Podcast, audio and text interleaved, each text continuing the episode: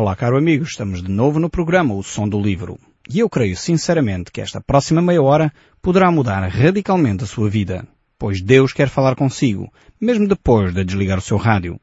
Eu sou Paulo Chaveiro e nós hoje vamos voltar ao livro de Oseias. Estamos no capítulo 5 deste livro aqui. Este capítulo 4 que nós vimos tem repreensões tremendas em relação aos sacerdotes, aos príncipes e também ao próprio povo. E aqui o capítulo 5 vai continuar a manifestar a indignação de Deus, a manifestar a preocupação de Deus pelos líderes que não estão de facto a liderar e a ser modelo.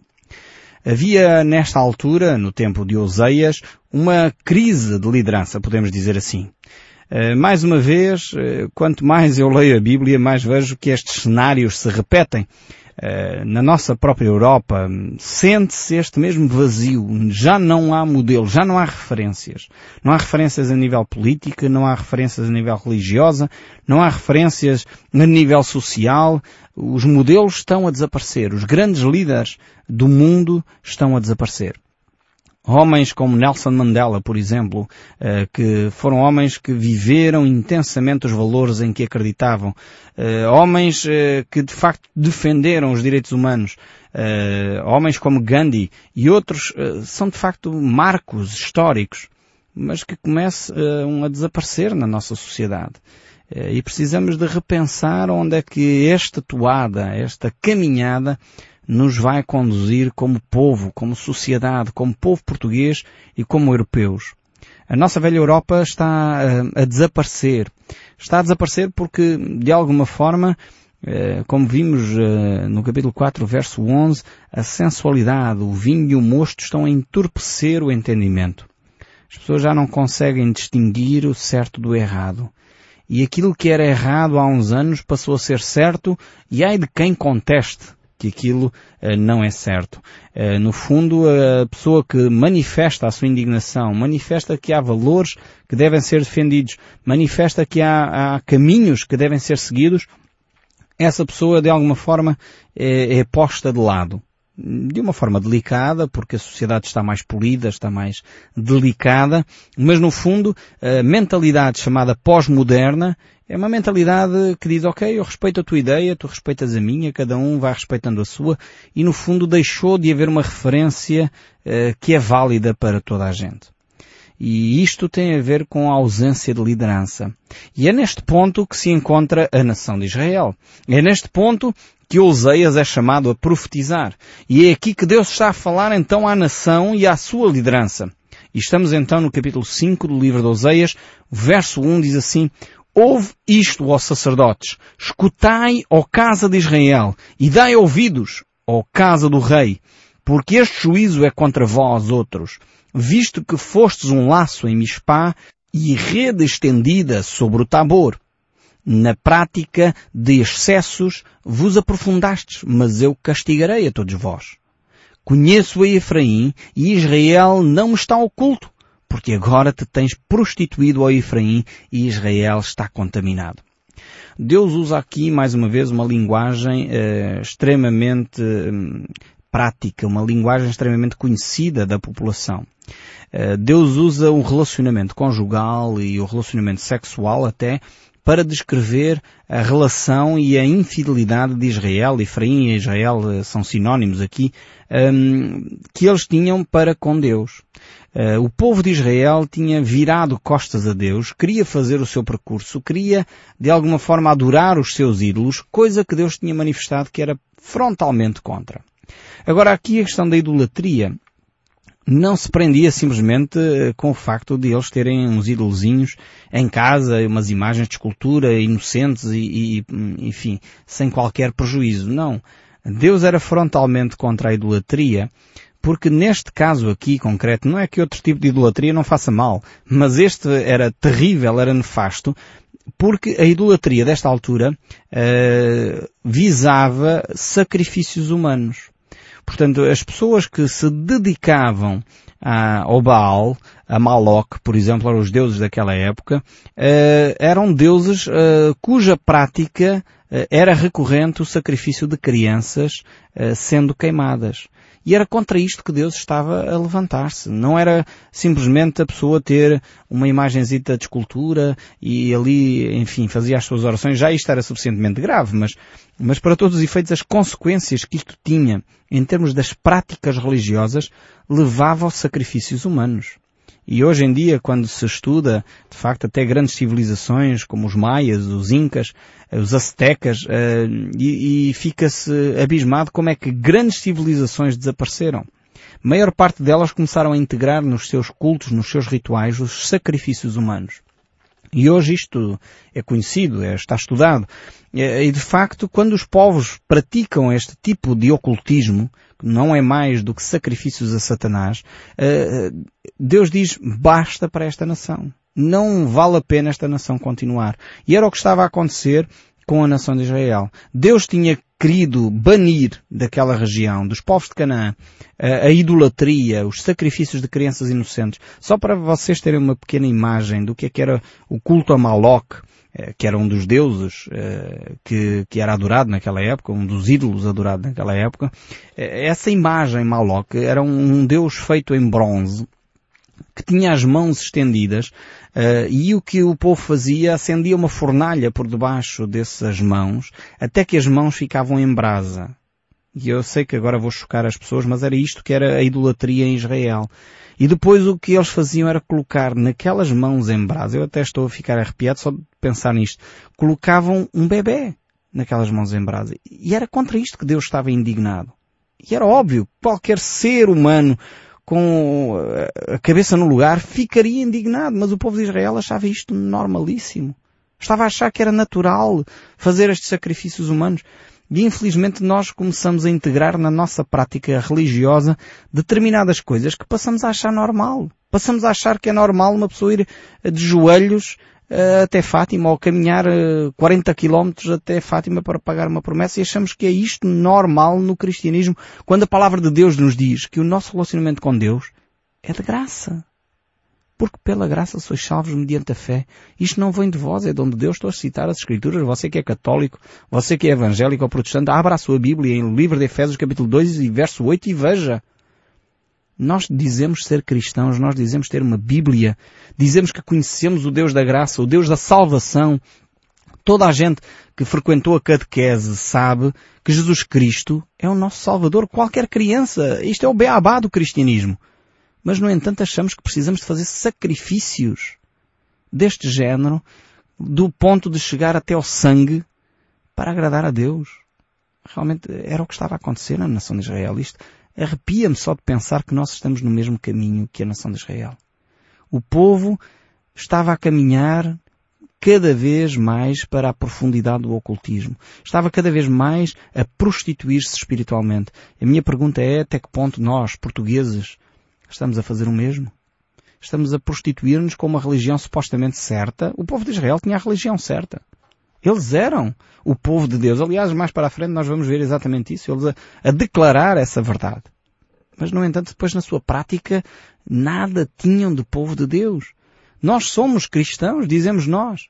Mas depois as nossas práticas estão tão longe do cristianismo que até arrepia. Nós precisamos de parar, pensar, olhar para a nossa espiritualidade. Voltar ao básico da fé. E Jesus disse o que era o básico da fé quando ele ensinou aquela oração belíssima que é a oração do Pai Nosso. E todos nós sabemos a oração do Pai Nosso. É, é uma oração simples, lindíssima que Jesus nos ensinou. Mas ele ao mesmo tempo ele nos disse não useis de vãs repetições. A oração do Pai Nosso não é para ser papagueada. Não é para ser repetida de uma forma vazia e oca, de forma alguma. Depois, contrapondo isto Algumas confissões religiosas nem querem ouvir a oração do Pai Nosso. É ridículo, porque é uma oração ensinada por Jesus. A oração do Pai Nosso devemos fazê-la. É uma oração bela, fantástica, que nos ensina o coração de Deus e a preocupação de Deus para com o povo. Mas nesse mesmo contexto Jesus diz que a verdadeira religião, a verdadeira oração é feita lá em oculto. Entra no teu quarto, fecha a tua porta e o teu pai que está em oculto vê o teu coração. Não sejamos hipócritas como os fariseus que oravam nas praças para toda a gente ver. Mas depois a sua vida espiritual era oca. Aqui vemos que o, o povo estava a viver na prática uh, abusiva daquilo que era a liberdade que Deus tinha dado. E infelizmente muitas vezes nós fazemos o mesmo e contaminamos-nos, prostituímos-nos, vivendo vidas religiosas ocas e vazias, sem sentido, adorando a criatura em vez do Criador. Precisamos de voltar a Cristo e ao centro do cristianismo. O centro do cristianismo, desculpem-me eu dizer isto com toda a franqueza, vocês já me conhecem, aqueles que me ouvem, já há vários meses, há vários anos, já há ouvintes que, que, que têm acompanhado o programa há, há, muitos anos já, vocês sabem que eu tenho sido sempre transparente convosco, franco convosco, mas desculpem-me a minha franqueza. O centro do cristianismo não é a Virgem Maria. O centro do cristianismo é Cristo. E como é que nós gastamos mais tempo a refletir sobre Maria do que sobre Jesus? Parece que o centro do cristianismo é Maria. É óbvio que ela foi uma mulher bem-aventurada, porque senão Deus não a escolheria. Ela foi uma mulher especialíssima, sem dúvida alguma. Não podemos negar este facto, é incontornável do cristianismo. Mas ela não é mais importante que Cristo. Não foi Maria que morreu na cruz pelos nossos pecados, foi Jesus Cristo. Ela não pode ser corredentora com Jesus. Ela não é corredentora com Cristo. Em lado nenhum na Bíblia nós encontramos isso. Antes, pelo contrário, nas bodas de Canaã, quando Maria e Jesus estavam e foram convidados para aquela festa de casamento, ela disse aos servos para fazerem tudo o que o filho mandar. E eu creio que temos que ouvir estas palavras sábias de Maria. Aplicar mais aquilo que Jesus nos ensina. Precisamos voltar aos rudimentos da fé. Temos de ser cristãos verdadeiramente com Cristo no centro da nossa vida. E vemos aqui que o povo de Israel achava que podia fazer o que queria, que Deus não ia ver. E Deus diz aqui neste texto que nós acabamos de ler, de Oséias capítulo 5, que eu conheço a Efraim, eu conheço a Israel. E Israel não me está oculto. Ou seja, Israel tinha a ideia de que eles podiam fazer o que lhes apetecia, que Deus não ia dar conta, Deus não ia ver. Há tanto tempo que nós praticamos a idolatria, Deus não deu conta, Deus não fez nada, Deus não nos fulminou, Deus não mandou um raio do céu, Deus não nos destruiu. Portanto, Deus não nota, pensava o povo de Israel. E infelizmente às vezes nós acreditamos nesta mentira. Pensamos que Deus, porque Ele é amor, porque Ele não é um Deus castrador, um Deus que logo vem e pune aquele que errou, porque Ele é amor, Ele, ele só faz isto porque é um Deus paciente. Não é porque Ele não veja, não é porque Ele não queira o melhor para nós, antes pelo contrário. É porque Ele é amor. Ele vai protelando o castigo, ele vai protelando a punição, porque ele diz, oh, pode ser que eles uh, se arrependam, pode ser que eles não façam outra vez. Vou dar mais uma chance, vou dar mais uma oportunidade. E o povo, com essas oportunidades que Deus ia dando, ia-se convencendo que Deus não via, Deus não estava atento ao pecado deles. Deus não deixa de ver aquilo que nós fazemos às ocultas, mesmo nas mais densas trevas. O salmista uh, nos deixa esta reflexão tremenda dizendo para onde é que eu me ocultarei da presença de Deus. Não tenho hipótese de fugir da presença de Deus. Não há hipótese qualquer de nós uh, escaparmos aos olhos de Deus. Deus olha para nós, Deus vê aquilo que nós fazemos, mesmo as coisas que nós fazemos em oculto, Deus vê. E se Deus no fundo não nos pune, é porque Ele é um Deus de amor. Uh, dando o exemplo, como vocês sabem, eu tenho aprendido muito com os meus filhos uh, acerca do amor de Deus, acerca da forma como Deus se relaciona connosco. E, e quando nós vamos para a cama, à hora de deitar, é tremendo a, a, a forma como as crianças agem. E a gente começa a dizer, olha, vão para a cama, estejam calados. Está na hora de dormir e digo isto uma vez, e eles continuam a brincar, continuam a conversar, eh, e eu digo a segunda vez, olha, vocês têm que se calar, está na hora de descansar, vocês precisam de dormir, eh, e eles continuam a conversar, a brincar, enfim, às vezes lá se calam, nem todos os dias é, é, é muito mau, mas há dias em que eles estão eufóricos, estão entusiasmados, estão excitados e não querem mesmo dormir. Até que chega um ponto que eu como pai e a mãe temos que dizer, chega. Não pode ser e vamos lá e de uma forma firme marcamos essa posição. Uh, significa que antes não ouvimos. Às vezes repetimos isto quatro, cinco vezes antes de podermos agir de uma forma mais firme. Significa que as três vezes anteriores nós não ouvimos, nós não vimos. Não, vimos e ouvimos. Mas por amor, porque não temos que todos os dias nos estar a aborrecer eh, de uma forma séria, eles irem para a cama aborrecidos e nós também. Não, muitas vezes eles obedecem. Portanto, e a coisa fica resolvida. Mas quando não obedecem é necessário ter uma atitude firme para que cesse ali aquela indisciplina e eles possam descansar. O objetivo é que é nos aborrecermos? Não. O objetivo é que eles possam ter uma noite reparadora, um sono descansado, para no dia a seguir poderem enfrentar o dia com energia, com, com capacidade para poderem fazer o trabalho que têm para fazer na escola. Então, Deus faz o mesmo conosco. E o povo de Israel achava que Uh, o facto de Deus não punir logo à primeira, não punir logo à segunda, não chamar a, a atenção de uma forma mais uh, veemente à terceira, Deus não estava a tomar atenção àquilo que eles estavam a fazer. Este era um erro tremendo que a nação de Israel estava a praticar. E eu creio que às vezes nós cometemos o mesmo erro. E por isso pensamos que Deus, ah, Deus não vai fazer nada, Deus não vê, Deus não, não ouve, e Deus está ausente. E isso não é verdade.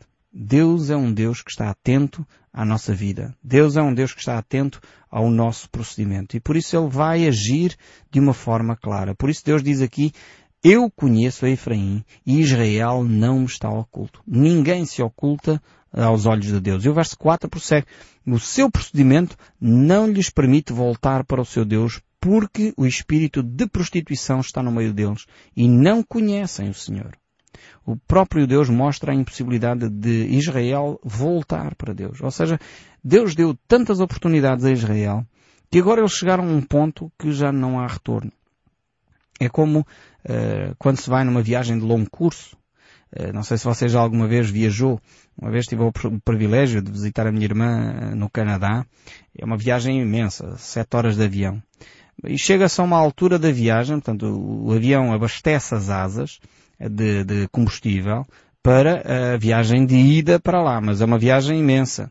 E há um ponto, chamado ponto, uh, onde já não é possível retornar para trás, ou seja, onde seria mais prejudicial voltar para trás do que continuar. Se houvesse um problema com o avião uh, naquele, naquela altura, quando estamos a sobrevoar o Atlântico Norte, um, se depois de passar mais de meio caminho houvesse um problema, a ideia é vai para a frente, continua o caminho até chegar uh, ao Canadá, porque já não há uh, retorno possível. Aqui a nação de Israel já tinha ultrapassado esse ponto de retorno, ou seja, Deus já tinha dado todas as oportunidades, eles agora só tinham mesmo que continuar o seu caminho de imoralidade, porque Deus já não estava pronto uh, para de facto acolhê-los. Eles já tinham praticado tanta coisa que Deus diz, chega o espírito de prostituição está no meio deles e eles não conhecem a Deus. Não sabem o amor que Deus tem por eles. Simplesmente rejeitaram, não se arrependeram. Agora, o facto é que Deus é um Deus de amor. É um Deus que está sempre pronto, de braços abertos, para acolher aqueles que se arrependem sinceramente. Só que há uma altura onde Deus diz basta. E quando Deus diz basta, é basta. Deus não negocia mais ali. Foi como o caso um, de Esaú, onde a Bíblia diz que ele não encontrou um lugar de arrependimento, ainda que o buscou com lágrimas. Veja bem o ponto em que isto chega. A pessoa apronta tantas, apronta tantas, apronta tantas que chega a um ponto que Deus diz, acabou. As tuas oportunidades terminaram. Agora, só para você perceber que Deus é um Deus tão paciente, que Jesus, quando estava lá na cruz, ele tinha um, um criminoso ao lado dele que se arrependeu. E Jesus disse, ainda hoje estarás comigo no paraíso. Isto para mostrar que eh, realmente eh, o cálice de Deus, a paciência de Deus é enorme.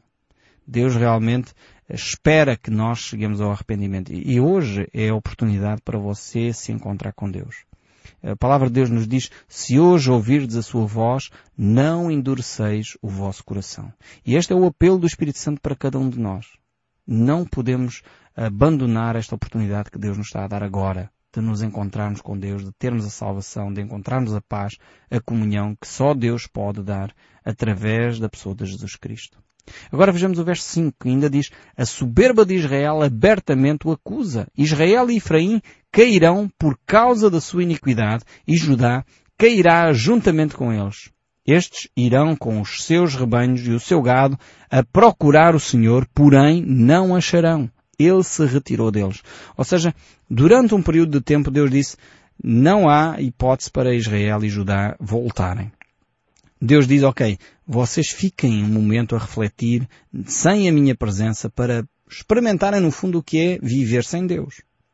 No fundo, Deus o que faz aqui é o mesmo que nós pais fazemos aos nossos filhos. Quando eles estão a aprontar ou estão a fazer uma birra, muitas vezes o que nós fazemos é pegamos neles e dizemos, olha, agora ficas aqui na sala durante um tempo para pensares um pouco naquilo que estás a fazer. E nós retiramos-nos dali. Não ficamos ali na sala sentados uh, com eles. Eles estão de castigo. Estão ali à espera de acalmarem, refletirem e claro, dentro da proporção da idade deles, é óbvio uh, que não fazemos, uh, enfim, um castigo enorme a uma criança pequena, mas dentro da idade deles, da compreensão deles, vamos ajudando os nossos filhos a perceber que as suas atitudes têm consequências. Eu lembro-me uh, do meu Natanael, o meu filho mais velho, ainda ele era bem pequeno, e ele tinha feito qualquer travessura, não muito grave. Mas eh, para o começar desde logo a ensinar, ele devia ter eh, talvez um ano de idade, uma coisa assim, um ano e meio talvez, eh, e estava uma amiga nossa, que é educadora de infância, e ele fez essa travessura e eu disse, ok, Natanael, tu vais agora ficar aqui de castigo, porque isso que tu fizeste não se faz. Eu já não me lembro exatamente o que era. E, e essa educadora ficou assim, que é? Então o teu filho com um ano e pouco, tu vais pô-lo de castigo? Assim, fica ali 30 segundos, um minuto, é mais que... Ah, ele não vai ficar nem pensar, com a idade que ele tem, nem pensar. E nós colocámos-lo de castigo, e lá um minuto, uma coisa assim, eh, porque ele ainda era muito bebê, eh, e ele, como é óbvio, ficou. Começou a perceber desde cedo que os seus atos têm consequência. E aquela educadora ficou espantadíssima com o facto de ele perceber que estava de castigo. Mas é assim que nós educamos os nossos filhos e é assim que Deus estava a educar a nação de Israel. Deus estava a dizer a Israel, vocês vão procurar-me e não me vão encontrar por questão de castigo. Vão passar um período de dificuldade porque vocês quiseram viver esse período sozinhos, quiseram virar costas a Deus, então eu vou deixar-vos seguir esse caminho. Mas Deus realmente é um Deus que quer-nos por todos os meios fazer compreender a necessidade que nós temos dele.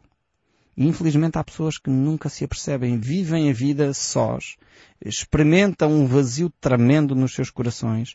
Deus utiliza muitas vezes vários meios para tentar fazer essas pessoas acordarem, às vezes situações difíceis, outras vezes abençoa-os de uma forma rica para mostrar que eles, nem a riqueza nem a pobreza faz diferença, eh, mas é necessário eles terem esse encontro pessoal com Deus. E quando eles têm esse encontro pessoal com Deus, esse vazio interior é preenchido. E é isso que Deus queria fazer à nação de Israel. E eu espero sinceramente que seja isso que Deus vai fazer após nós terminarmos aqui. E eu espero sinceramente que o som deste livro continue a falar consigo, mesmo depois de desligar o seu rádio. Que Deus o abençoe ricamente e até ao próximo programa.